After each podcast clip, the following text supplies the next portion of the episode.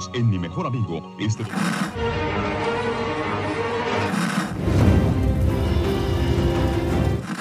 nächste Stunde versetzt sie in eine Welt jenseits aller Vorstellungskraft. Sie überschreiten die Grenze in... Kinder, macht den Fernseher aus. Davon gibt's viereckige Augen. Hallo Achim. Hallo Dominik. Ähm, diesmal sind. Und hallo, liebe Zuhörer. Ja, genau. Ach ja, hallo, liebe Zuhörer. äh, Schleimer. Diesmal sind wir äh, per Entfernung, also nicht am selben Ort. Mal gucken, ob, das, äh, ob man das hört, weil das, ob das nervig ist oder so. Ähm, finden wir es heraus. Übertragen durch die unendlichen Weiten des Internets. Genau, übers Myzel-Netzwerk oder so ähnlich heißt es. Dann könnten wir auch beieinander sitzen. Ja, die aktuelle Folge äh, von Star Trek besprechen wir. Äh, Lethe. Was heißt das? Habe ich, äh, musste ich auch nachgucken, weil ich dachte, irgendwie kenne ich dieses Wort nicht. Ähm, das ist ein Fluss der griechischen Unterwelt, äh, der das Vergessen bringt, der irgendwie im Hades äh, ist. Und äh, davon, wenn man davon trinkt, vergisst man. Aha.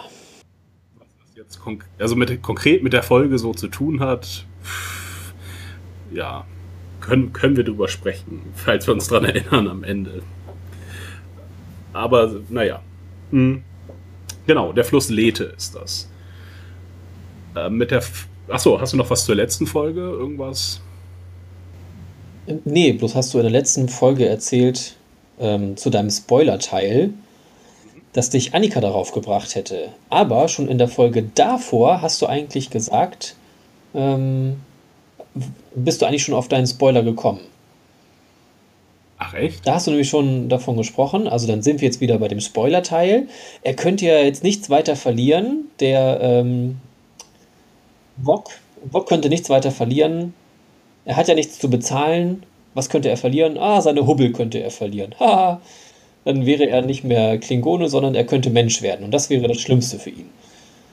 Also, du bist da schon irgendwie dran gewesen. Annika hat mir nur den zusätzlichen Hinweis noch gebracht, äh, äh, dass man mal nach dem Schauspielernamen nochmal googeln sollte und wer denn nun eigentlich Wok spielt. Und äh, genau, das hat meine Theorie verfestigt, auch wenn sie jetzt nicht der Urheber der Theorie ist. Mhm. Aber sehr gut, da kann ich mich noch mehr selber loben. Vielen Dank. ja. Nee, ansonsten äh, zur letzten Folge ist mir nichts weiter, nichts weiter aufgefallen, nichts weiter eingefallen. Auch wenn ich uns auch selber nochmal gehört habe, ähm, ich widerrufe nichts. ähm, ja, ich musste mir die Folge irgendwie sechsmal anhören, weil äh, uns leider die Aufnahme kaputt gegangen ist und ich sie äh, aus Stücken zusammenschneiden musste. Äh, deswegen äh, habe ich auch ein leichtes Trauma von dieser Folge. Ja. Ähm, genau, aber das soll uns bei dieser jetzt, bei der jetzigen Besprechung nicht weiter stören. Ähm, wir steigen ähm, in der Folge ein mit äh, einem Besuch auf vermutlich Vulkan, wenn ich das richtig eingeordnet habe. Und zwar steigt Sarek äh, in ein Diplomatenschiff. Ja. Und okay. erst dachte ich, er verabschiedet denjenigen, der da ist, den Adjutanten, aber er nimmt ihn mit. Weil für mich war dieses Lebe lang und in Frieden immer eine Verabschiedungsform ähm, ja, ja, offensichtlich ist es auch das äh, vulkanische Hallo. Ah, ja. Ja, fand ich äh, nur überraschend, dass sie dann doch zusammen im Schiff sind mit einmal. Was mich äh, überrascht hat, ist, also, oder was ich ganz schön fand, war äh, das vulkanische Schiffdesign. Das fand ich schon immer, auch bei ENT und den, äh, ja, wo hat man sonst vulkanische Schiffe gesehen? Ähm, in Insurrection nee, nicht Insurrection. Ähm, erster Kontakt. Erster Kontakt, genau. Okay, da fand ich äh, das tatsächlich blöd, das Schiff. Aber ja, ja, dieses komische Dreibein fand ich merkwürdig. Ich fand diese Rolltreppe äh, ganz cool. Das war, ja, dass okay. das Shot dann zur äh, Treppe wurde. Das hat mich halt, also damals als Jugendlicher wahnsinnig fasziniert. Und hier haben wir auch wieder so ein, so ein langes Bein quasi vorne, wo sie dann reinsteigen. Genau, ich fand es mal ganz nett, nochmal ein, außer, ein anderes Raumschiff zu sehen als äh, nur die Discovery und Ja, Shenzhou okay. und so. Und auch mal wieder was Fremdartigeres. Mhm, genau, so von der Struktur der Folge her kann man da relativ äh, geradlinig gehen. Und zwar, ja, er ist mit seinem Adjutanten unterwegs ähm, auf eine geheime Mission. Ähm, er sagt dazu nichts und äh, informiert auch seinen Adjutanten nicht darüber, was, äh, ähm, was eigentlich deren Mission ist. Findet dann, Ignoranz kann manchmal von Vorteil sein. Und lassen Sie mich diplomatisch darauf antworten, nicht zu antworten. Ja. So in der Richtung zumindest. Ähm, genau, auf der Reise dahin findet aber raus, dass der Adjutant doch weiß, worum es hier eigentlich geht, denn der spritzt sich ähm, eine Selbstmordsubstanz. Ja. Kocht, kocht das äh, vulkanische Feuer hoch. ja, das äh, feurige vulkanische Blut. Eine Megadosis Adrenalin oder Ja, irgendwas, was mit dem Blut auf jeden Fall reagiert. ja, Überdosis. Mit Überdosen und ähm, Drogenmissbrauch, äh, da kommen wir später noch dazu. Ja, deswegen. Mhm. Genau, der injiziert sich das, das reagiert mit dem äh, vulkanischen Blut und er fängt an zu leuchten und hat aber noch genug Zeit, um James Bond-artige Erklärungen abzugeben, warum er das dann alles macht. Denn er ist ein äh, Logikextremist, äh, der eine Friedensmission von Sarek mit den Klingonen verhindern möchte. Der will sich treffen mit denen. Oder mit zwei Häusern davon, glaube ich. Ja. Genau. Die zwei Häuser, die sich abgewandt haben von Koll, also dem, dem Obermacker. Und ähm, genau, da hoffen sie halt auf Verhandlungsbasis, auf eine Verhandlungsbasis. Der Plan misslingt aber von dem Logik-Extremisten. Der hat auch einen Namen, aber naja, der ist ja eh gleich weg. Ähm, misslingt aber insofern, als dass äh, Sarek während dieser langen Rede, warum er das nun alles macht, äh, noch schnell ein äh, Kraftfeld aktivieren kann, um sich so von der Explosion abschirmt. Deswegen Zumindest ist das nicht ganz so schlimm. Ja. Nochmal was? Teilweise immerhin. Ja. Ja, genau. Das Schiff ist äh, beschädigt und landet in einem Nebel. Und er und Sarek äh, ist auf jeden Fall bewusstlos oder hat so einen traumatischen Schaden, so dass er nicht also das äh, Bergungssignal senden kann. Ja. Genau.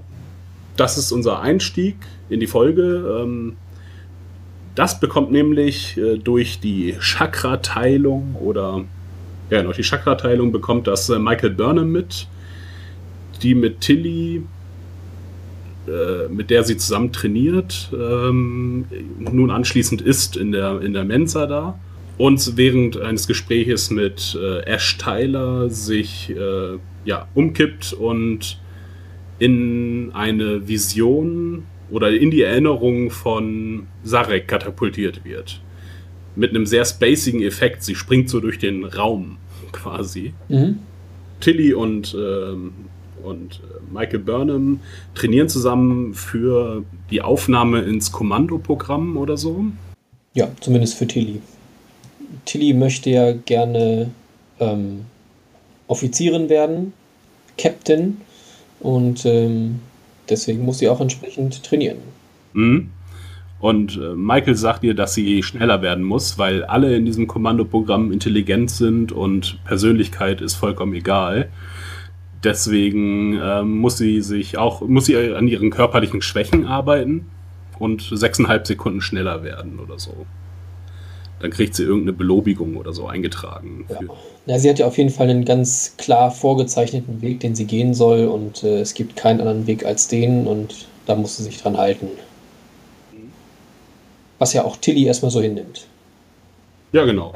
Und sie bezeichnet, Tilly bezeichnet Burnham auch als ihren Mentor.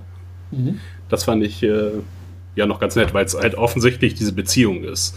Äh, sie erhält halt Ratschläge von jemandem, der schon ein höheres Kommando hatte, wie man am besten äh, ja, die Karriereleiter äh, aufsteigt. Und dazu gehört auch äh, offensichtlich ein Wechsel in der Ernährung. Ja, alles. Tiddy wird ja einmal General überholt. Genau, die treffen sich dann äh, mit Ash Tyler, weil Tilly ihn interessant findet und sie von, dem, äh, von der Rettungsaktion mit dem Captain gehört hat. Ja, ist, ist daran irgendwas bemerkenswert? Nee, ne? Ähm, ja, es sind immer so kleine Sachen, die fallen. Ähm, gerade wenn man das halt mit einer Theorie ähm, zusammenbringt. Ja, also wenn das tatsächlich so eintrifft, dann kann man, glaube ich, dann schon sagen, oder beim zweiten Mal gucken, ja, das äh, sieht man da schon, dass er so ist, wie in deiner Theorie beschrieben. Äh, wie meinst du das? Es fallen immer wieder einzelne Worte, Anspielungen, die man durchaus so verstehen könnte, dass er halt ähm, der ist eigentlich, wie deine Theorie es sagt. Ah, Klingone ist also. Ja, okay, dann nennen wir es so. Sagen wir beim Namen. Genau, denn du hast nämlich auch, glaube ich, wir haben oder wir haben die Trainingssequenz mit Lorca unterschlagen. Ich glaube, die ist nämlich auch schon gleich zu Anfang. Also noch bevor sie da zusammentreffen mit mhm. dem Essen. Da ist nämlich Ash Tyler mit Lorca in einer Holosimulation unterwegs und sie befinden sich wieder auf einem Klingonenschiff und ähm, ballern sich da ordentlich durch. Und ähm, also sie trainieren bis dahin, wo ähm, genau, bis, bis Lorca angeschossen wird, dann endet die Simulation und ähm, sie unterhalten sich auch schon nebenbei ein bisschen, wo Ash Tyler herkommt. Ash erzählt das halt und ähm, Lorca stellt immer noch mal wieder Nachfragen, bis dann halt diese Simulation beendet ist. Dann wird ähm, Lorca ganz genau und sagt, dass er gar nicht aus der Stadt kommt. Ich weiß nicht mehr, welche das jetzt war. Seattle. Seattle. Genau, Ash sagte, er kommt aus Seattle und Lorca korrigiert ihn dann, dass er aus der Nähe von Seattle stammt und ähm, dass er eben sehr aufmerksam seine Akte gelesen habe und ähm, dass er es da sehr genau nimmt. Sie machen dann noch einen Schwanzvergleich, weil Lorca sagt, er hat 24 getötet und Ash sagt, ah, 22. Lorca kontrolliert aber auch das und ähm, ich, die Zahl, die ich gesehen habe, war 96. Ist das richtig? Oder war es 26? Nee, 34. 34, okay. Völlig daneben gelegen, gut. Oder 36, irgend sowas in der Richtung. Genau, also Locker sagt dann, sie müssen nicht zurückhalten. Von seinem Sicherheitschef erwartet er, dass er besser schießt als er selber. Worüber sich Ash durchaus freut über dieses Angebot. Und, ähm, oder erstmal fragt, ob das jetzt ein Angebot ist. Und Locker sieht halt sehr viel Potenzial in ihm und da auch erkämpft wie ein Klingone. Hahaha. Ha, ha. Ja. Ähm, ja, man guckt sich einiges ab, wenn man sieben Monate in Gefangenschaft war. Lockers Antwort ist darauf halt nur, naja, andere hätten aufgegeben, sie haben gelernt, haben das als Chance ergriffen, die Gefangenschaft. Genau, äh, die Szene transportiert uns so ein bisschen, dass äh, Lorca sich auf jeden Fall über Ash informiert hat und ihn ja während dieser äh, Gefechtssituation ja fast schon verhört. Mhm. Also er stellt sehr viele Fragen und ist ja scheint skept nee, skeptisch stimmt nicht ganz, aber er hat ein Interesse an ihm, die, der, das vielleicht über das Angebot hinausgeht, äh, Sicherheitschef zu werden. Ähm, später spricht das der Admiral auch noch an. Ja, kennst du ihn überhaupt? Und er sagt, ja, ich habe mich über ihn informiert. Aber da, dann spricht auch nur, dass er sich die Akten angeguckt hat. Da sagt er nämlich, ähm, ja, er hat mit Auszeichnung bestanden. Also das widerlegt noch nicht so ganz die Theorie, ähm, die wir letzte Folge geäußert hatten. Oder ich, ja, wir. Ja, man müsste da halt an der Stelle weiterspinnen, ob es sein kann, dass der klingonische Geheimdienst Informationen eingeschleust hat oder halt Personalakten eingeschleust hat oder ob sie halt einen wirklich existierenden ähm, Menschen genommen haben, also halt die Geschichte eines wirklich existierenden Menschen und die einfach adaptiert haben, dass ähm, er sie erzählen kann, ähm, wäre alles möglich beziehungsweise halt auch nicht ausgeschlossen in der Star Trek-Welt. In der vorletzten Folge haben wir gesehen, dass äh, die ähm, Schiffe, die in dem Sektor zurückgeblieben sind, da wo Vog war, dass die ihr äh, Personenverzeichnis offen rumliegen haben. Da informiert sich ja, naja, informiert sich nicht, aber er sieht, dass ähm, er hat Michael Burnhams Akte und die von Giorgio. Ja. Genau, so könnten sie halt Informationen über ähm, auch über die anderen äh, Besatzungsmitglieder mhm. bekommen haben. Also da, an Informationen ranzukommen, ist, glaube ich, nicht äh, so schwer für die Klingonen. Wir müssen einfach nur die anderen Schiffe durchsuchen. Ja, und dann halt jemanden finden, der gut ist, der gut abgeschnitten hat und den aber sonst keiner kennt. Den die Leute auf dem Schiff kannten, was zerstört wurde und äh, wo die Familie gestorben ist. Das erzählt Ash ja genauso. Familie ist tot. Richtig. Also es kann auch niemand ähm, bestätigen, dass er es ist.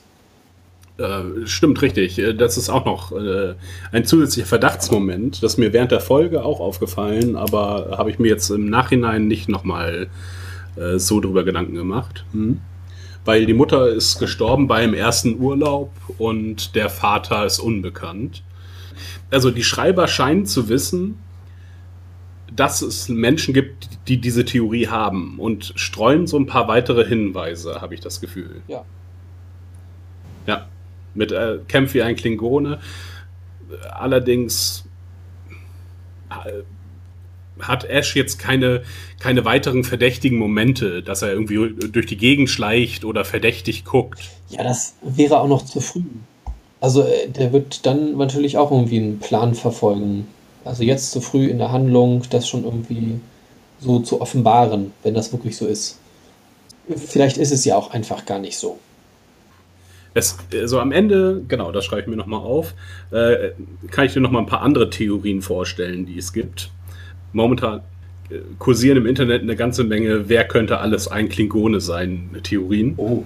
Mit interessanten Hinweisen. Ähm, genau, da könnten wir jetzt zu ähm, Sareks Gedanken gehen. Denn da spielt sich ein Großteil der Folge ab. Also Burnham wird da erst hineingesogen und das ist ja, im Abschluss, glaube ich, von der Wissenschaftsakademie. Gut möglich, ja. Zumindest an dem Punkt, wo sich entscheidet, wer dann halt in das, ähm, wo aufgenommen wird. Expeditionsteam. Core? Ja, irgendwie sowas. Also scheinbar so das, das Höchste, was man da so mitmachen kann. Genau, dort wird ihr mitgeteilt von Sarek, dass sie äh, nicht teilnehmen kann. Und ihre Mutter oder ihre Ziehmutter Amanda ähm, kann das gar nicht glauben äh, und meint erst, das wäre ein Scherz von Sarek. Ja, schlechter Versuch, Witze zu machen. Mhm. Sarek bemerkt sie dann und äh, puncht sie aus der seiner Erinnerung heraus. Oder aus seinem Verstand, sagt er. Also sein, sein Ausdruck ist raus aus meinem Verstand. Das ist meiner. Genau, diese Verbindung, äh, wie die zustande kommt, wird uns direkt erklärt äh, auf der Krankenstation, denn äh, Burnham ist umgeklippt, äh, aus den Latschen gekippt. Und da wird uns erzählt, wir hatten ja, also wir haben ja schon Teile gesehen, dieser, also wie Burnham an Sareks Gedankenverschmelzung teilgenommen hat. Und da hatten wir vermutet, dass es vielleicht äh, ein Angriff der Klingonen ist und Sarek sie da gefunden hat und ähm, dann sich mit ihren Gedanken verschmolzen hat, um sie zu retten. Jetzt finden wir raus, dass es aber ein Angriff der Logikextremisten ist, die ihr Schulzentrum bombardiert haben. Mhm. Allerdings sind das, glaube ich, immer noch zwei Sachen und die auch beide passiert sind. Also einmal ist, sind Michaels Eltern, wenn ich es richtig verstanden habe, getötet worden bei einem, bei einem Klingonenangriff. Mhm. Dann wurde sie adoptiert von Sarek und der Angriff in der Wissenschaftsakademie oder was auch immer das dann ist, ähm, wo sie dann, wo dann diese Verschmelzung stattgefunden hat, das war dann halt auf Vulkan der Angriff durch die Extremisten, wo sie halt auch wirklich drei Minuten lang tot war. Also die waren erfolgreich mit dem Angriff. Und bloß dieses Kafma oder wie auch immer es heißt. Also Chakra. ja, so ungefähr. Was halt Sarek durch die Gedankenverschmelzung in sie hineingepflanzt hat oder abgegeben hat von sich, das hat halt zu einem verstärkten Heilungsprozess bei ihr geführt, weshalb sie wieder lebendig werden konnte. Mhm. Das ist auch, soweit wir das, äh, also ist mit dem Hintergrund, den wir über die Vulkanier kennen, auch soweit äh, kompatibel, denn man kann Teile seiner Seele oder auch so, seine ganze Seele ähm, in jemand anders ablegen, wie es zum Beispiel Spock in McCoy gemacht hat, mhm. ähm, nach Star Trek 2. Ja, und auch, dass bei der Gedankenverschmelzung immer auch ein Teil zurückbleibt bei dem anderen. Äh, des Katras heißt es übrigens, das ist die ähm, vulkanische Seele, wie uns äh, Tilly erklärt. Und dann haben wir auch einen äh, selten dämlichen Dialogfetzen, der ähm, ja, das, da sagt Lorca, ähm, ihre Verwandtschaftsverhältnisse mit Sarek sind ja allgemein gut dokumentiert, ähm, wiederholt es aber dann aber trotzdem nochmal. Oder äh, die Wiederholung von Burnham wird dann nochmal bestätigt, ähm, was ich ja, das ist irgendwie blöder Dialog. Einfach nochmal uns alles erzählen, was, die letzten, was wir die letzten Folgen schon mal bekommen haben. Ja, als Erklärung einfach. Ähm, das war sehr beschissen. Nun ist äh, Burnhams Plan. Nee, Lorca verspricht ihr, dass sie äh, Sarek suchen, setzt sich im Anschluss in Kontakt mit einem äh, vulkanischen Sternflottenoffizier, äh, Admiral, irgendwie ein Kommando, und fragt ihn erstmal, ähm, was denn eigentlich Sareks Mission war. Dort erfahren wir, dass zwei, dass äh, Kohl, Chor, Chor oder Kohl? Ja, ich glaube Kohl. Vielleicht aber auch Chor. Okay. Kohl erinnert mich an den deutschen Bundeskanzler. Koll wäre es dann ja auch. Koll, ja. Das ähm, Koll, der jetzt die Kontrolle über das Klingonische Reich mehr oder weniger hat, dass sich da zwei Häuser abgespalten haben und man nun mit denen verhandeln könnte, um vielleicht den Krieg schneller zu beenden, um Verbündete auf klingonischer Seite zu finden, dass das Sareks Mission war. Ja, möchte aber auf gar keinen Fall, dass äh, die Discovery danach sucht. Ähm, er blockt ihn aber sofort ab und äh, ja, gibt sich auf die Suche und zerschmettert äh, mit seiner Hand einen Glückskeks. Ja, da habe ich mich gefragt, was da wohl drin steht. Was ist die Nachricht dieses Glückskekses? Heute wird die Sonne über dir scheinen. Heute findest du Vulkanier überall. Was passiert denn als nächstes? Naja, sie springen dann in den Nebel. Ja, äh, springen sie dahin? Ja, sie, nee, sie drehen sich dahin. Und da war dann, dass ich mich gefragt habe, ja Leute, wie macht ihr das denn gerade? Wer, wer ist denn da euer Navigator? Hat sich da jetzt hm. wieder ähm, Stamets angeschlossen oder wie auch immer? Und einen, eine Erlaubnis gab es ja sowieso nicht dafür, obwohl er ja nur mit Erlaubnis springen darf. Hat man da irgendeinen Hinweis erhalten, wie sie da hinkommen? Ich bin mir ziemlich sicher, dass wir sie haben drehen sehen. Also sich winden. Mhm, okay. Du könntest es sonst nochmal nachgucken, aber wie gesagt, mir war das da aufgefallen und ich dachte mir so, hm, wie machen die das jetzt gerade? Das gucke ich jetzt tatsächlich nochmal nach. Das fand ich interessant, weil ich mich das gefragt habe und äh, das erstmal nicht herausfinden konnte. Ah, das ist ja interessant. Also, sie fallen quasi von oben in das Bild hinein, so dass nicht ganz klar wird, wie sie da hingekommen sind. Ähm, aber wir haben diesen komischen schwarzen Alarm im Hintergrund. Ja, und, und wie kommen sie in das Bild hinein? Was sagtest du gerade? Hm? Wie, wie kommen sie in das Bild hinein? Als wenn die Enterprise von oben hineinfallen würde. Okay, es ist nicht die Enterprise, sondern die Discovery. Und ähm, wenn es dieses Fallen ist, das ist typisch für den Sprung, weil die dann immer ein Stückchen runterfallen. Ich weiß nicht, ob dir das aufgefallen war, aber wenn sie halt ankommen, geht es immer erstmal ein kleines Stückchen runter. So Absack. Ah, okay. Es sieht auf jeden Fall nicht aus wie Warp. Ja. Hm. ja, interessant, tatsächlich. Okay, sie können jetzt also ohne Navigator springen. Ja, Beziehungsweise Stamets hat sich angeschlossen. Oder wer anders hat sich angeschlossen.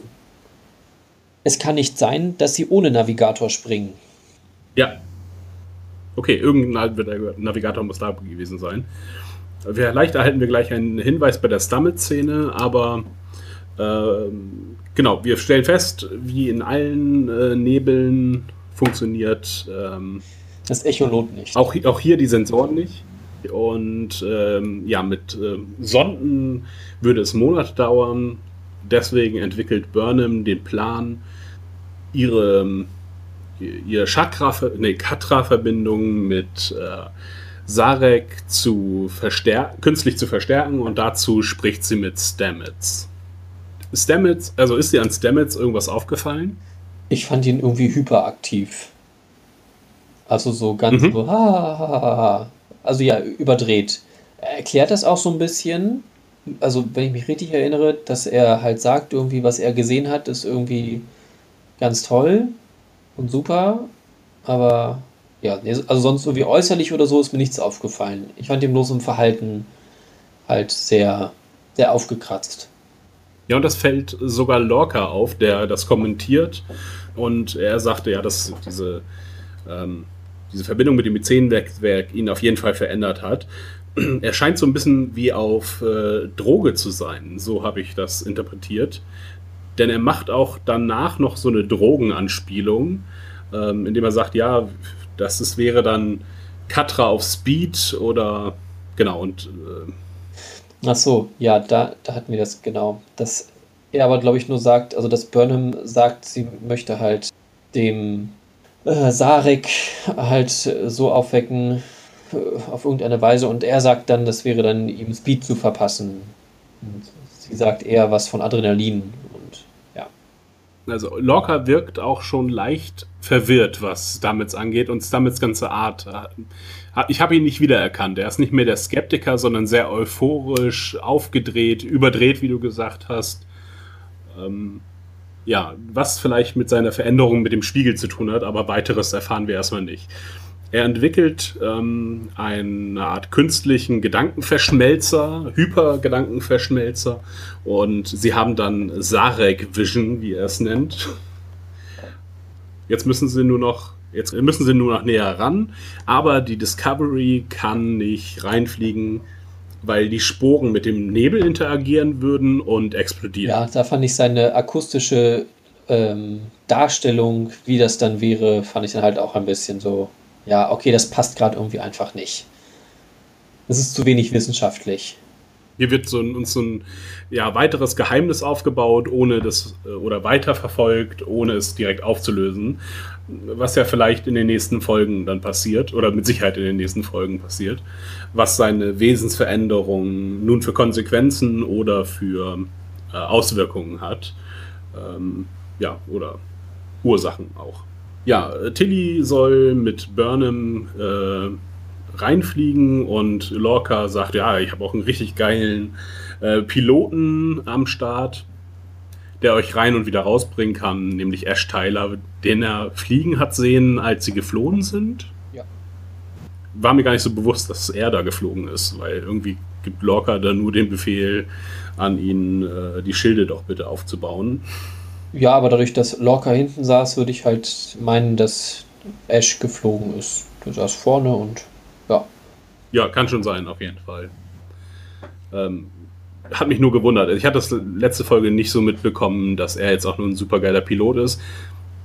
Aber der kann halt irgendwie alles gut. Er ist ein super Kämpfer und ein super Pilot.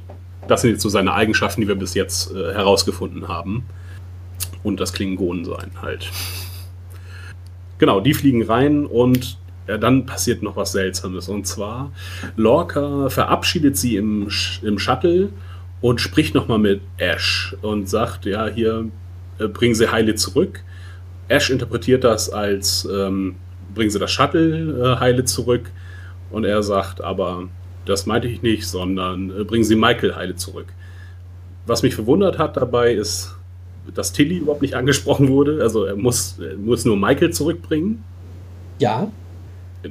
Ich mache immer so Pausen, damit du mir zwischenzeitlich mal applaudierst einfach. Ah, so habe ich das gar nicht gesehen. Nein, auch das war für mich so, So habe ich es auch gesehen, ja. Ich dachte, es war auch sehr offensichtlich. Hätte ich das auch nicht weiter kommentiert. Ich habe da viel Interpretationsarbeit reingesteckt. Es tut mir leid. Irgendwie komisch ähm, und äh, dass er sonst ansonsten gar nicht zurückkommen müsste. Da wiederum hat, dachte ich mir, vielleicht, ist da, vielleicht hat er doch einen größeren, stärkeren Verdacht, als man so denkt. Und zwar wäre das ja auch eine Gelegenheit, einfach vielleicht jemand Wichtiges zu entführen. Warum, warum besteht er so, dass er auf jeden Fall Michael zurückbringen soll?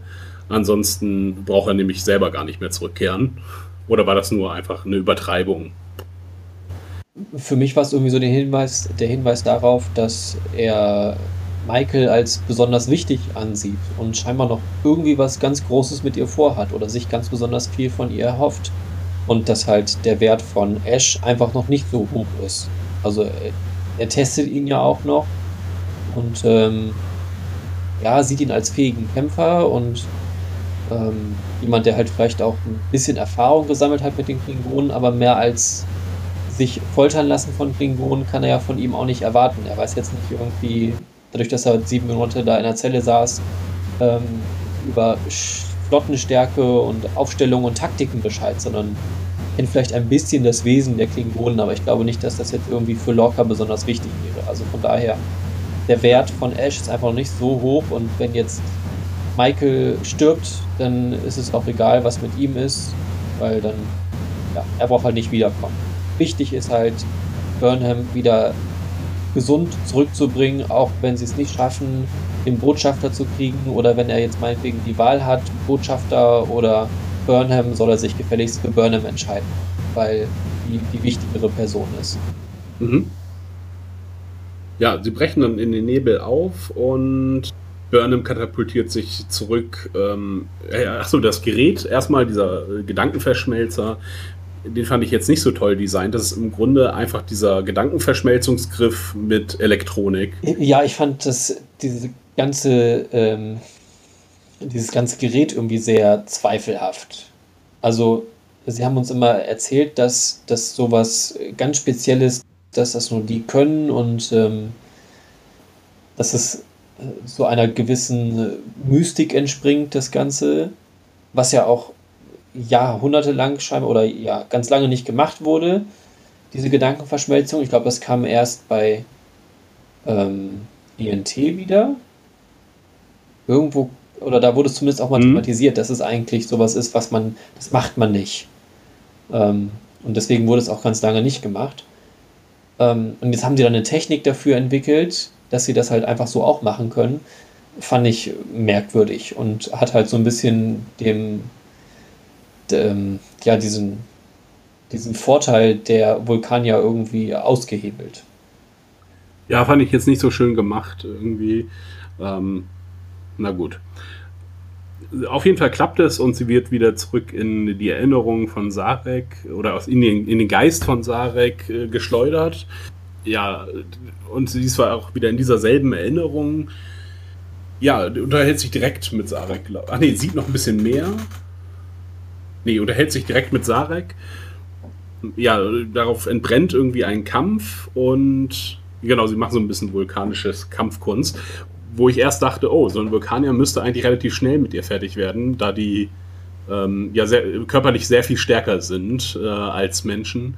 Aber dadurch, dass sie natürlich in, im Geist sind, also nur mit dem Geist fechten, ähm, kann das äh, alles schon sein. Äh, fand ich jetzt nicht unrealistisch.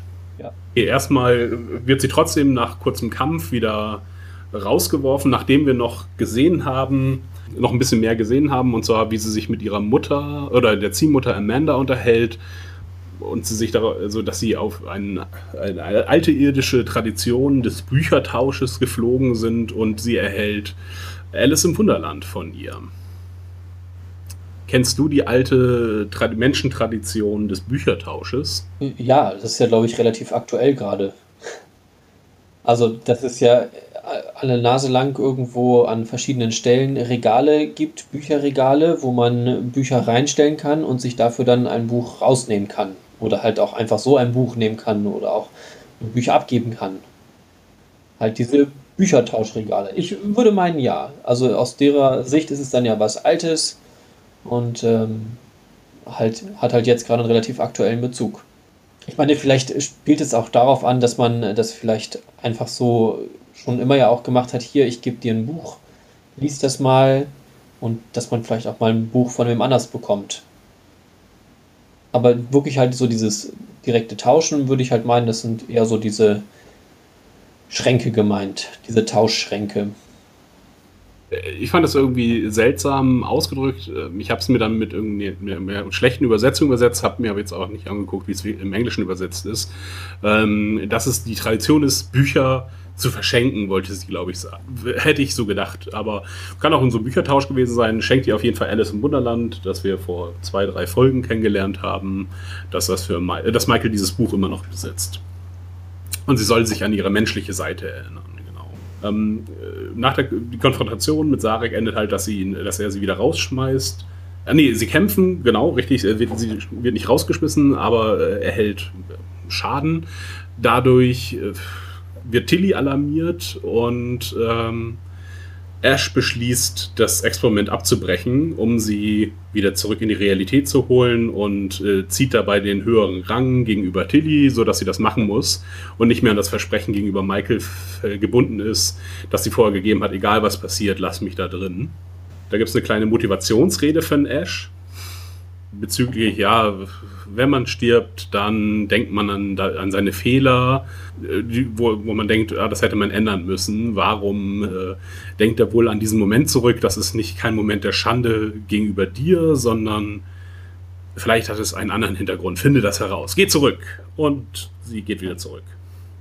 Ich fand diese Unterbrechung irgendwie unnötig tatsächlich. Warum muss Ash jetzt noch seinen Senf dazu geben? Warum wird sie quasi aufgeweckt?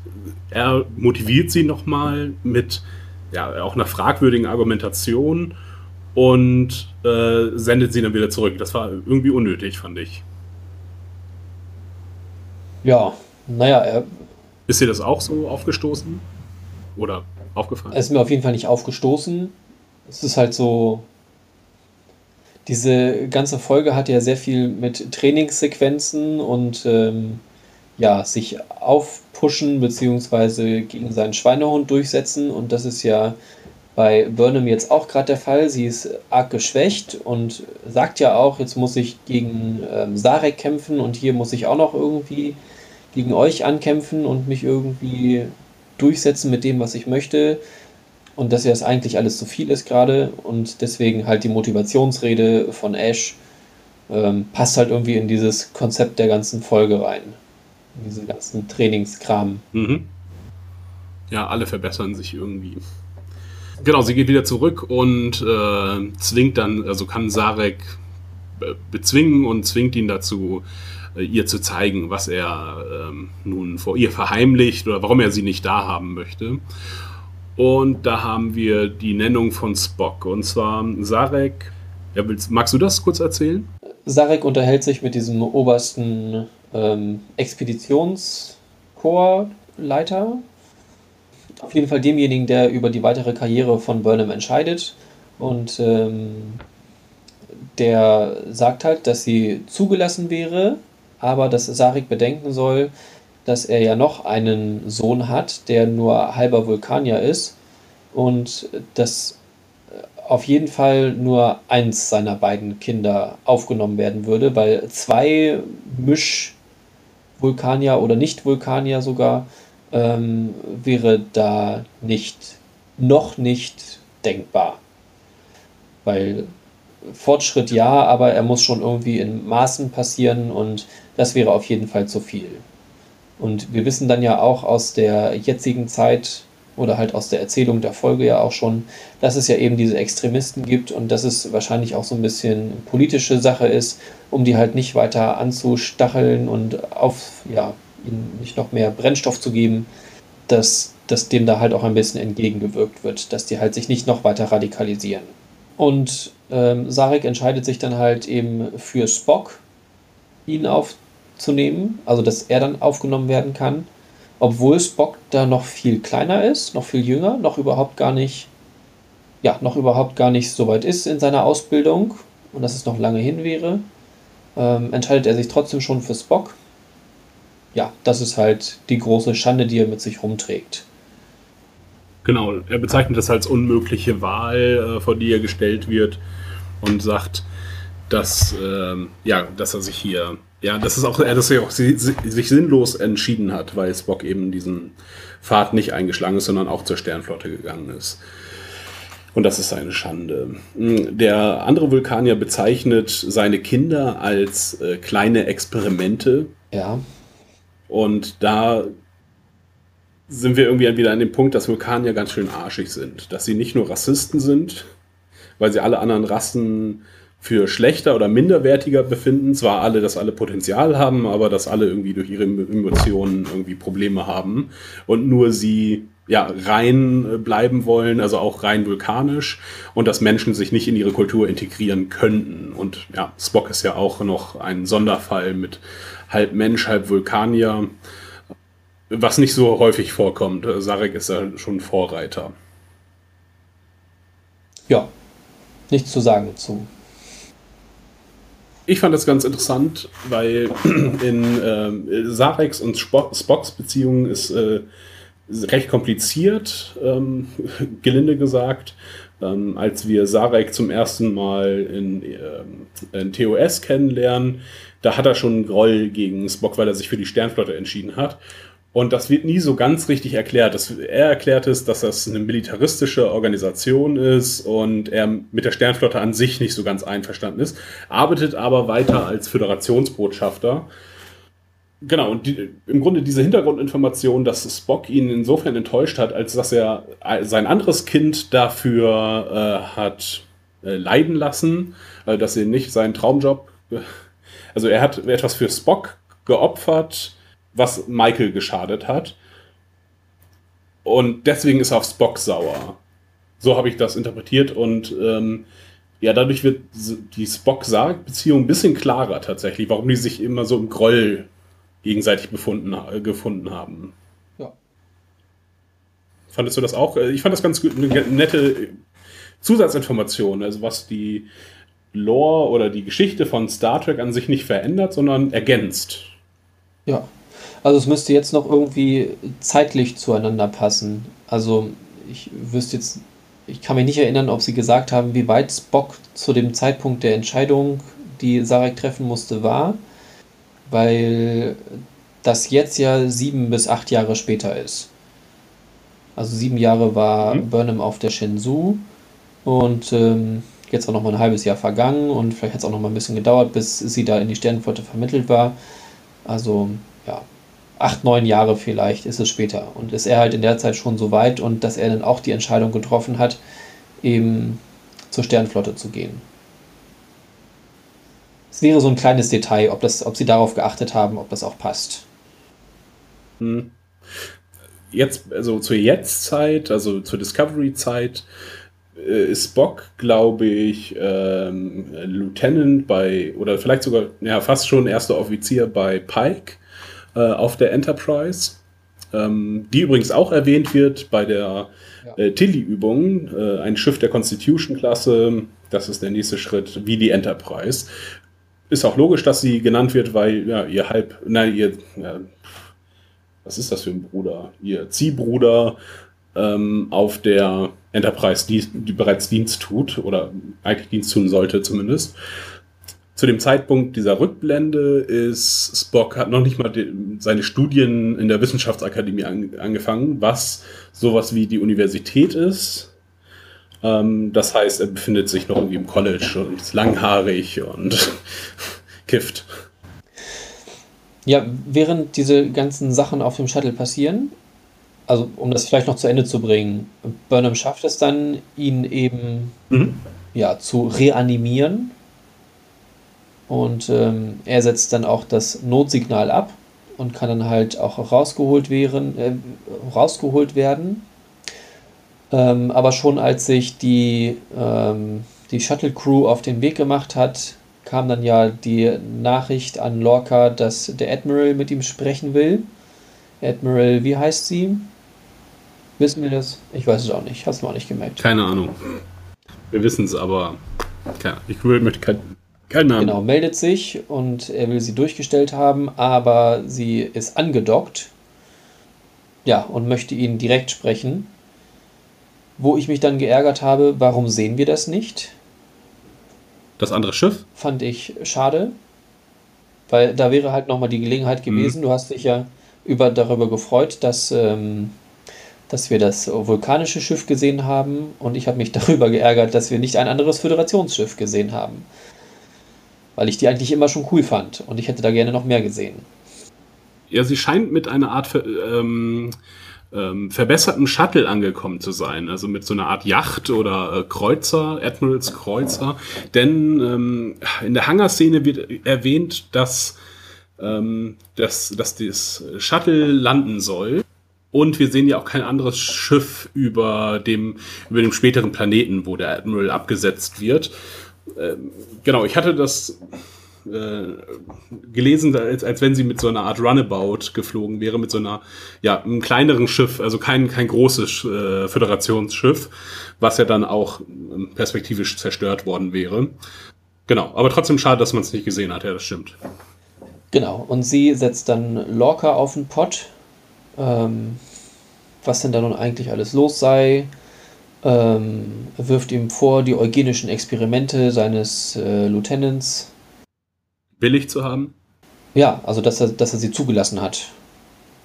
Genau, ist im Allgemeinen sehr unzufrieden und er kann sie aber irgendwie auch umstimmen erstmal. Beziehungsweise auf seine Seite ziehen. Ich habe das nicht mehr so ganz vor Augen. Genau, sie sagt halt, ja, sie will sich das, sie will sich ihn persönlich nochmal angucken ähm, weil er viele fragwürdige Entscheidungen getroffen hat, auch mit dem Meuterer und mit dem neuen Lieutenant, den er so aufgegabelt hat, der gar keine Gelegenheit hatte, sich von, seinen, äh, von seiner Gefangenschaft zu erholen. Und ähm, Genau, und hält sich mit ihm. Sie haben offensichtlich eine Beziehung gehabt und er sagt, äh, ja, wenn das jetzt ein, eine psychologische Evaluation werden soll, da können wir aber auch angenehmeres machen in der Zeit. Äh, erstmal, dann holt er ein, äh, unter seinem Stehschreibtisch Schreibtisch, äh, Schreibtisch holt er eine Flasche heraus, was wiederum meinen Eindruck der Bar noch verstärkt hat. Aber da sind sie in seinem Quartier, nicht im Bereitschaftsraum. Ja. Ach echt? Ah, okay. Stimmt, denn danach trinken sie im Quartier auf jeden Fall, oder? Nee, sie sind ja die ganze Zeit schon in seinem Quartier, weil da wollte er sie auch empfangen. Mhm. Weil da wollte er sie auch die ganze Zeit schon flachlegen. Dann hat er eine Bar in seinem Quartier, das ist okay. Genau, und er sagt, da kann man angenehmeres machen und ja, verführt sie, sie legt ihr, ihr Badge, ihr Kommunik ja, nicht Kommunikator, ihr, Abzeichen ab und sie machen ganz offensichtlich rum. Nachdem sie sich noch kurz darüber unterhalten, über vergangene ähm, gemeinsame Erlebnisse und dass das ja schon so lange her ist und dass sie noch irgendwas dass sie noch was vorhaben, genau, machen rum, schlafen miteinander. Sie ent entdeckt oder bemerkt äh, an seinem Rücken äh, verschiedene Narben. Wirklich sehr merkwürdige Narbe. Mit dem gleichschenkligen Dreieck. So eine geometrische Form äh, in Form eines Dreiecks. Entschuldigung, hast du was gesagt? Ja, das gleichschenklige Dreieck habe ich auch gerade erwähnt. Sie berührt es und äh, er zieht sofort einen Phaser, rollt sie rum und wirkt sie. Und das findet sie erstmal nicht so gut. Seltsamerweise. Ja, sagt, ähm, dass sie dass er sie die, dass er die Sternflotte die ganze Zeit belogen hat, er hat einen Schaden weg und er, ihm muss das Kommando abgenommen werden. Ähm, ja, und dass er, dass sie auch nicht weiß, inwieweit er sich verändert hat, ob sie, wer nur mit ihr geschlafen hat, um sie zu beruhigen oder wegen der alten Zeiten. Ähm, er weiß, sie weiß nicht mehr, wer er eigentlich ist. Ja. Und zu dem Zeitpunkt war eigentlich auch schon das Ende der Folge besiedelt, was passieren würde. Also war für mich in dem Punkt auch schon klar, Annika sagt das hinterher auch schon, ähm, eben nochmal kurz im Vorgespräch, eigentlich ähm, war da schon irgendwie völlig klar, was mit ihr passieren würde. Also, dass sie auf jeden Fall verschwindet, ne? Ja, also für mich war klar, sie wird aus dem Spiel genommen. Auf irgendeine Weise. Ich wusste nicht, wie es passiert. Ich dachte, ja, er lässt irgendwie, er fädelt was ein. Das war so mein Gedanke. Ja, sie haben es dann ja auch schnell dahin gebracht, dass ähm, Sarek eben nicht die Verhandlungen führen kann und dass sie das dann eben tun wird. Ähm, und da war dann klar, dass da halt irgendwas passiert. Das ich dann auch wiederum an den Weg dahin, aber ja, passiert halt anders. Ja, für, für Lorca wäre es ja auf jeden Fall schlecht. Er bettelt ja auch noch mal quasi, dass, das, dass er doch bitte sein Kommando behalten soll. Sie sagt ja, wir unterhalten uns darüber, wenn sie wieder da ist. Ähm, ja, dass er, dass er vielleicht wieder zurückkehren kann, aber er muss, er wird sein Kommando ja. auf jeden Fall verlieren. Äh, und er sich erstmal in psychiatrische Behandlung begeben soll. Genau, sie reist zu Planeten Kaki 4 oder so ähnlich, um dort die beiden Klingonenhäuser zu finden. Zu treffen. Und, äh, Weil es ist ja ein neutraler Boden. Zu treffen, und, ja. Ähm, die, das, die Rasse, die da lebt, ähm, macht das ja möglich. Komische Stoffbeutelwesen mit viel zu großen Klamotten, weiß nicht, die sahen merkwürdig aus. Ja, die sahen vor allen Dingen sehr puppig aus, also sehr wie Puppen. Vor allen Dingen dann, wenn sie von den Klingonen gefällt werden. Dann ja, es waren, es waren eher so Doctor Who-Außerirdische, fand ich. Ja, das stimmt. Denn die Klingonen verraten überraschenderweise ähm, äh, die, diese Verhandlungen und ähm, töten die beiden Redshirts und nehmen den Admiral gefangen. Und dann telefoniert kurz äh, der Cor, Cole, Cole äh, kurz äh, hinein und sagt, ja, ihr habt eure Loyalität bewiesen und dafür erhaltet ihr jetzt die Tarntechnologie. Also er hat sich seine Macht mit dieser Tarntechnologie äh, aufgebaut. Äh, das sieht man. Und er freut sich äh, auf das Zusammentreffen mit dem Admiral. Ähm, weil das ja jetzt viel besser ist, als nur einen hochrangigen ähm, Vulkanier zu bekommen. Ein äh, Admiral des Feindes in die Hände zu kriegen, ja. Ja, da in der Szene war mir nur aufgefallen, äh, ähm, der General spricht da ja erstmal klingonisch zu seinen beiden, die er jetzt wieder unter seine Fittiche nimmt. Ähm, und dann richtet er sich ja direkt an den Admiral. Und da ist halt aufgefallen, ich weiß nicht, wie es dann im Englischen war, du hast es ja geguckt, kannst dann sagen, ähm, dass die Stimme halt wieder ganz, ganz anders war. Ja. Also das war halt vor allen Dingen auch sehr störend. Ich weiß nicht, dann finde find ich immer, sollten sie die Stimme irgendwie anpassen oder halt auch den Synchronsprecher klingonisch reden lassen. Weil so war es halt irgendwie doof. Es ist so wie sonst immer in Filmen, die halt synchronisiert waren, wenn gesungen wurde auf Englisch meinetwegen, dann haben die sich immer ganz anders angehört, als so, wie sie dann eigentlich hinterher geredet haben. Das war auch immer doof. Und so genauso doof ist es da jetzt auch. Im Englischen ist es natürlich ein flüssigerer Übergang, aber äh, beim Englischen hört man halt dass sie äh, sprachtechnisch wahnsinnig behindert sind durch ihre Masken. Das wirkt, das wirkt einfach nicht die volle Bewegungsmöglichkeit ihres Mundes hätten. Ja. ja, das war unglücklich gemacht. Und als Abschluss, genau, ähm, Saru informiert äh, den Captain dann darüber, dass äh, der Admiral gefangen genommen wurde und erwartet den Befehl, dahin zu springen, äh, um die Klingonen, äh, ja, um den Admiral zu äh, retten. retten. Ähm, aber äh, Lorca sche äh, scheint sich gewandelt zu haben und sagt nun, nee, wir müssen erst auf die Befehle der Sternflotte warten. Ja, weil es halt ihm genau in die Hände spielt. Er will sein Kommando behalten und entsprechend ähm, kommt es ihm jetzt, kommt es ihm jetzt gerade gelegen, dass sie da mal eben gefangen genommen wurde. Genau, dass, dass es jetzt nicht daran liegt, dass er sich das zu Herzen genommen hat äh, mit dem, äh, was ihm der Admiral gesagt hat, erkennt man daran, dass er weiterhin den Phaser hinten in der Hose stecken hat. Ähm, ja, und quasi bereit ist, ähm, oder vielleicht zeigt das, dass er bereit ist, auch ähm, vielleicht auch mit Gewalt seinen Captain-Sitz zu verteidigen. Ja, oder seine eigentlich, zeigt einfach nur seine, weiterhin seine Paranoia. Ja, würde ich so auch sehen. Er macht noch Burnham ähm, ein Angebot, und zwar als wissenschaftliche Beraterin äh, auf der Discovery ständig tätig zu sein. Auf der Brücke sogar. Was Burnham annimmt. Ich sehe es jetzt auf der Brücke, wir lernen vielleicht jetzt auch die andere Gr Brückenbesatzung kennen und auch nochmal das Verhältnis zum Beispiel dieser rothaarigen ähm, Steuerfrau zu Burnham, weil die haben sich ja nur einmal komisch angeguckt und ansonsten äh, kennen wir noch gar nicht so viele von der Brücke. Wir haben ein paar gesehen, auch so eine Androidenfrau quasi. Ja, vielleicht auch einfach maximal ähm, zum Cyborg weitergemacht. Also, dass sie vielleicht viel das, wovor sich ähm, Lorca gedrückt hat oder das, was er halt nicht möchte. Er sagt ja auch, die Ärzte sind viel zu schnell mit, ähm, mit Implantaten, mhm. dass es sie halt irgendwie ganz stark erwischt hat. Ja, möglich. Auf jeden Fall lernen, werden wir die jetzt vielleicht näher kennenlernen. Ähm, ja, sie ist nicht mehr nur als Beobachter des, Disco des Geschehens auf Discovery tätig ähm, und sondern ja, mischt sich jetzt noch direkter ein, obwohl wir das in den letzten Folgen auch nicht so richtig gesehen haben, dass sie da nur als Beobachterin tätig war. Sie wird auf jeden Fall mehr zu tun haben. Ja, damit sind wir am Ende der Folge. Haben wir noch Wesentliches vergessen? Wir haben noch eine kleine Szene, dass ähm, ähm, Michael Tilly auf dem Flur begegnet, während Tilly da rumrennt.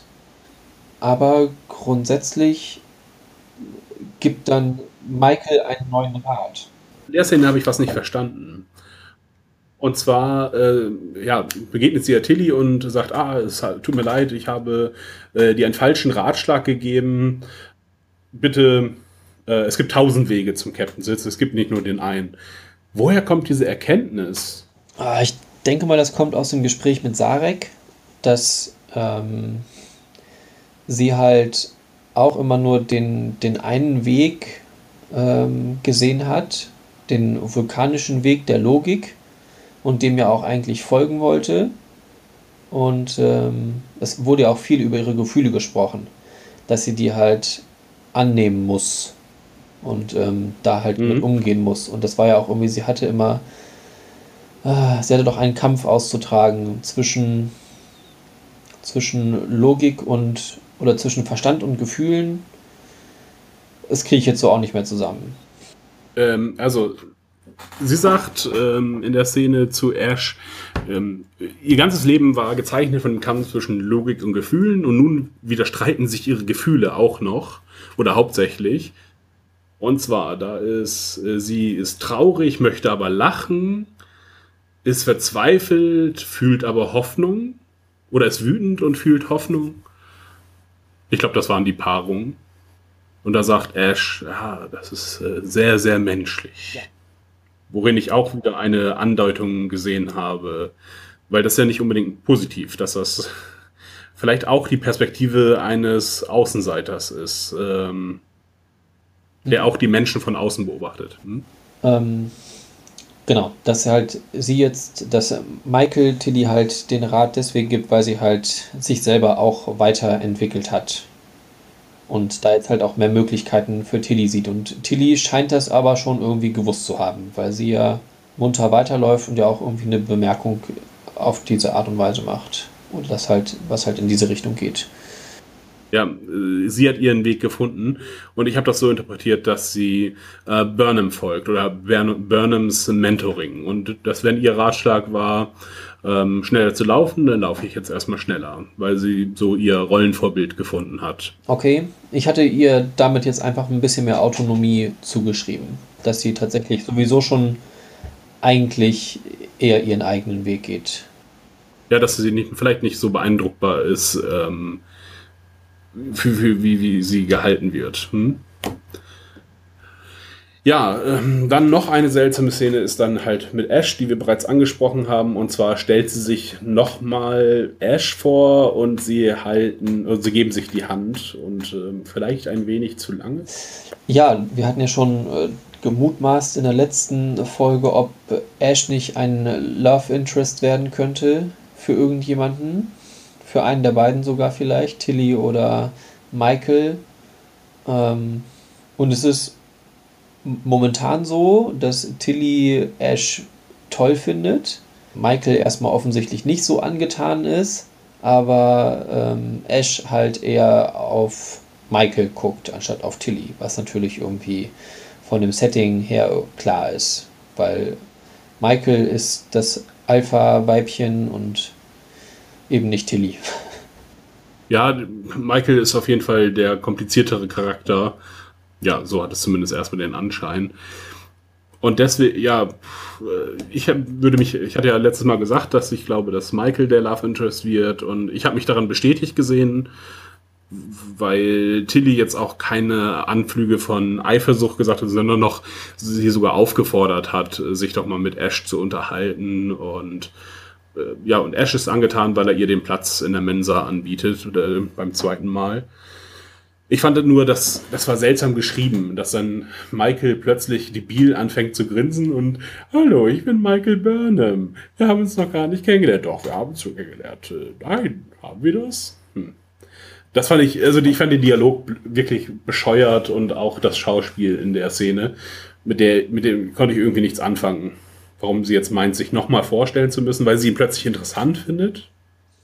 Ja, weiß ich auch nicht. Also ja, er hat ihr da durchgeholfen durch diese ganze Sache mit Sarek. Also er hat ihr nochmal den Anstoß gegeben, aber war, weiß ich nicht. Also jemand, der halt die ganze Zeit versucht hat, sich von Logik leiten zu lassen, dass sie sich davon dann irgendwie schon vereinnahmen lässt, dass er ihr da einmal geholfen hat, weiß ich nicht. Kam für mich auch nicht so ganz hin. Mhm. Also vielleicht ist es auch einfach nur Freundlichkeit und da ist halt auch jemand, der freundlich zu ihr ist. Er hat ja auch gesagt, für ihn zählt, was sie halt, wie sie halt jetzt gerade ist und nicht das, was sie getan hat. Und ähm, dass es halt für sie positiv ist und sie hat halt dann einen zweiten Freund vielleicht. Haben wir noch äh, Wesentliches äh, vergessen äh, zu erwähnen? Nee, erstmal fällt mir jetzt dann auch nichts weiter ein. Dann darfst du anfangen damit, wie, dir, wie die, die, die Folge gefallen Warum muss ich denn immer anfangen? Hä? Immer muss ich anfangen. Ich kann auch anfangen, aber dann musst du mich fragen. Jetzt darfst du mich fragen. Ich schneide es dann an der richtigen Stelle. Wie fandest du denn die Folge, Dominik? Ja, äh, danke für die Frage. Mm. Es ist eine gute Frage. Ich fand sie sehr Star Trek typisch und das hat mir ganz gut gefallen. Es gab Nebel, die Sensoren äh, verschleiern. Es wurde ein bisschen in die Hintergrundgeschichte gegangen. Ähm, ja, die äh, äh Katra-Sache, die ist halt die finde ich ähnlich blöd wie diesen Antrieb. Okay, aber das war schon immer in den Vulkaniern angelegt. Insofern ist das okay. Für eine Folge auf jeden Fall. Wenn das jetzt noch häufiger kommt und mehrere Katra-Telefonate und Gedankenerinnerungsfetzen kommen, dann brauche ich das nicht. Ähm, besonders gut fand ich die Stimmung, diese Paranoia-Stimmung, die aufgebaut wurde auf der Discovery, auch im Hintergrund mit den verschiedenen Theorien, äh, die es gibt. Und wirklich großartig fand ich die Geschichte von ähm, Lorca. Und zwar, dass man wirklich sieht, der hat äh, einen echten Schaden. Der ist ja nicht unbeschadet äh, rausgegangen aus der Geschichte mit seinem letzten Schiff oder aus dem Krieg, sondern er hat, ich habe das interpretiert als posttraumatisches Stresssyndrom, ähm, dass er halt denkt, an mir hängt der ganze Krieg. Ich muss auf jeden Fall einsatzfähig bleiben egal um welchen Preis. Und dass man nicht loslassen kann, nicht anderen Schiffen, anderen Captain äh, auch mal Teile dieses Krieg, Kriegs überlassen kann, sondern ähm, er muss immer an der Speerspitze sein und studiert ja dann auch Krieg. Äh, und das hat mir den Charakter wirklich äh, nochmal sehr viel näher gebracht und finde die Geschichte äh, sehr interessant, die da gesponnen wird, die hier ja angestoßen wird. Genau. Und daher fand ich die Folge ja überdurchschnittlich gut auf jeden Fall. Hat mir eigentlich alles gefallen. So ein paar Details hatte ich ja schon angesprochen, wie den Gedankenverschmelzer.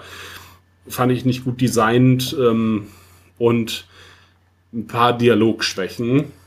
Ähm, ja, die irgendwie dem Studio geschuldet sind, glaube ich, dass man alle nochmal auf den äh, neuesten Stand, äh, auf den aktuellen Stand bringen muss und niemandem zutraut, ja, die werden schon alle die anderen Folgen vorher gesehen haben. Wir müssen es nochmal erzählen. Das war irgendwie ungeschickt gemacht und hat, äh, man merkt, dass da zwei Arten von Dialogen existieren. Das fand ich nicht so schön. Mhm. Ja, mir hat sie ausgenommen gut gefallen. Und dir, Achim? Ähm, also ich fand, insgesamt hat diese Folge ganz viel nachgeholt, was Charakterentwicklung angeht. Eben nicht nur bei Lorca, sondern auch eben bei Burnham und ähm, Tilly immerhin auch so ein bisschen. Sie ist ja sehr Nebencharakter eigentlich, ähm, aber hat dafür auch einiges bekommen. Ähm, Ash wurde uns näher gebracht. Ähm, genau. Ich hatte schon gesagt, so diese, was für mich sehr nach Trainingssequenzen anmutete, das war so ein bisschen, ja, weiß ich nicht. War für mich halt nur irgendwie Mittel, damit sich die Leute mehr unterhalten und wir halt mehr mitkriegen, wer die so sind, um sie uns halt mehr zu präsentieren. Genau. Das Ende mit äh, dem Admiral fand ich in der Tat sehr, sehr offensichtlich. Da hätten sie sich auch was Spannenderes einfallen lassen können. Ja, das war halt irgendwie sehr einfaches Storytelling. Gibt es schon, haben wir schon ein paar Mal gesehen, dass das so dann funktioniert irgendwie und ähm, haben sie sich dessen einfach bedient. Für den ähm, Gedankenverschmelzer-Apparat hätte ich mir tatsächlich auch noch irgendwie, wäre natürlich schwierig gewesen, da jemand noch einzuführen, aber halt um auf dieser vulkanischen, ähm, ja, in diesem vulkanischen ähm, Mystik ist es ja nicht, aber halt ähm, der vulkanischen Natur zu bleiben, hätten sie vielleicht einfach noch einen zweiten Vulkanier oder überhaupt noch einen Vulkanier dazwischen schalten müssen, finde ich. Ähm, weil das sehen wir ja auch, dass das gemacht wird, als ähm, Spock seine Seele wieder erhält in ähm, Star Trek 3. Gibt es ja auch dann die Älteste auf Vulkan, die dann die ja, Rückführung von McCoy zu Spock vornimmt. Das, da ist sie ja irgendwie als Medium dazwischen, ähm, über die das dann läuft. Und so ungefähr hätte es eigentlich auch stattfinden müssen eher. Ja, das stimmt. Vor allem, da wir auch schon im Hintergrund äh, andere Vulkanier haben laufen sehen und dann entweder statt Tilly oder Tilly ist nur die moralische Stütze, einfach noch einen weiteren Vulkanier dazu zu setzen, ähm, der das macht, das, das hätte mehr Sinn ergeben, ja. Ja, ging halt so nicht, weil dann hätten sie den vorher schon mal mindestens einmal irgendwo zeigen müssen, einführen müssen, sonst hätten sie jetzt halt so gesagt, ah, wir haben da einen Vulkanier noch an Bord und der kann das. Das ist ja auch irgendwie was, eine sehr spezielle Technik, die ja auch sehr wenigen scheinbar nur vorbehalten ist. Das kann ja irgendwie dann doch auch nicht jeder Vulkanier. Und beziehungsweise es traut sich auch nicht jeder. Weil es ja auch was Unanständiges ist. Scheinbar. Das haben wir auch diese Folge erfahren. Ähm, Was mit deiner Einschätzung? ja, Ähm, ja, jetzt noch, ich hatte es äh, angesprochen, dass es äh, noch weitere Theorien gibt, und zwar, ähm, dass vielleicht Lorca der Klingone ist. aha. Ja, die Hinweise sind folgende. ähm, diesmal zer, äh, zer, ja, zerstampft äh, Lorca den Keks, ähm, wo er vorher immer die Teile zerbrochen hat. Also er isst sie jetzt, die Kekse ganz anders, verrückterweise. Okay. Ähm, der Tribble ist verschwunden von seinem Schreibtisch. Ja, das fand ich auch sehr merkwürdig. Genau. Und ja, dass er quasi ähm, vielleicht nicht der richtige Lorca ist, der aus der ähm, aus der Haft entkommen ist. Denn ich, da hatte ich ja auch schon äh, darauf hingewiesen, ähm, dass er sich nur so ein bisschen die Augen reibt, als äh, er zurückkommt. Und diese seltsame Sache mit den, mit den äh, Wörtern. Ähm, danach, also danach äh, hier, wie heißt er, Harry Mudd äh, enttarnt. Vielleicht um Vertrauen zu dem richtigen Tyler aufzubauen. Dann diese seltsamen Narben am Rücken. Ähm, ja, das sind so die Hinweise, die es geben könnte. Äh, hältst du davon was? Nee. Nee, eigentlich nicht. Also, Lorca war vorher schon sehr, ah, rabiat nicht, aber also ihm hat man so schon irgendwie viel zugetraut. Und Mhm. ja, das ist merkwürdig, dass der Tribble verschwunden ist. Wenn das aber Bestand hat, auch mit, ähm, mit Ash, wenn das auch der Fall sein sollte, dann müssen sie den Tribble halt irgendwie verschwinden lassen. Aber es ist halt merkwürdig, dass sie ihn uns gezeigt haben erst und dass er damit einmal nicht mehr da ist. Das, ja, ist merkwürdig.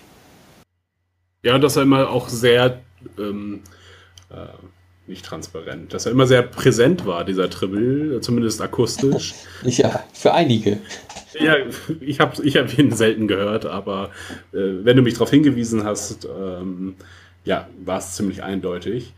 Außerdem würde es, also fände ich das blöd, weil dann diese ganze Geschichte mit dem posttraumatischen Stresssyndrom ähm, wegfallen würde und das wäre nur ein Plan von äh, ähm, VOG gewesen. Ähm, das fände ich, das fände ich zu schwach tatsächlich. Genau, deswegen, äh, oder eine weitere Theorie ist, dass er der Spiegel-Universums-Lorca ist, was halt versucht, immer wegzuerklären, warum äh, sich die Sternflotte nicht ganz hundertprozentig korrekt erklärt. Das stört halt manche Fans. Aber das war schon immer so. Das ist auch in den ersten Folgen TNG so gewesen. Bei TOS gab es fragwürdige Kapitäne. Insofern, äh, es gibt einfach gestörte Kapitäne. Und auch, äh, ja, die private Probleme mit sich rumtragen und die sie dann sich auf ihre ähm, ja, Fähigkeiten als Kommandeur äh, auswirken und sind halt nicht eben alle äh, Kirks und äh, Pikes, die auch schon genug Fehler haben. Ja, wollte ich ja auch meinen, also. Deswegen halte ich davon jetzt nicht so viel. Ähm, ja, irgendwas ist noch mit äh, Stamets los. D das werden wir in den nächsten Folgen dann wahrscheinlich auch noch erfahren. Ich finde es ganz gut, dass sie das nur, nur darauf hingewiesen haben, ohne das jetzt komplett auszuspielen. Dass es, ähm, ja, dass irgendwas, dass er sich verändert hat. Sie mussten jetzt keine Szene. Hm? Das war noch ein bisschen schade, dass, ähm, dass es ja so der Cliffhanger war der letzten Folge und dass da halt aber, also für mich war da nichts irgendwie, dass da nochmal was in die Richtung ging. Ja, er hatte die Verhaltensänderung, aber sonst hat er auch irgendwie nichts darauf hingewiesen, dass jetzt irgendwie was merkwürdig wäre. Ähm, wir brauchten jetzt nicht nochmal eine Szene, wo der Doktor sagt, oh, mein Partner hat sich irgendwie verändert. Der Doktor ist in dieser Folge, kommt er zwar vor, aber ist halt auch nur Dialoggeber und kein, kein richtiger Charakter. Okay, noch irgendwas, also möchtest du noch irgendwas sagen? Nee, war das das schon mit deinen Theorien? Mehr waren es gar nicht? Das war's schon, ja. So. Ich glaube, äh, Spiegeluniversum und äh, Lorca ist der Kapitän. Ja, es sind schlechte Theorien. Das sind wirklich schlechte Theorien. Ja. Er hat, hat mich nicht überzeugt.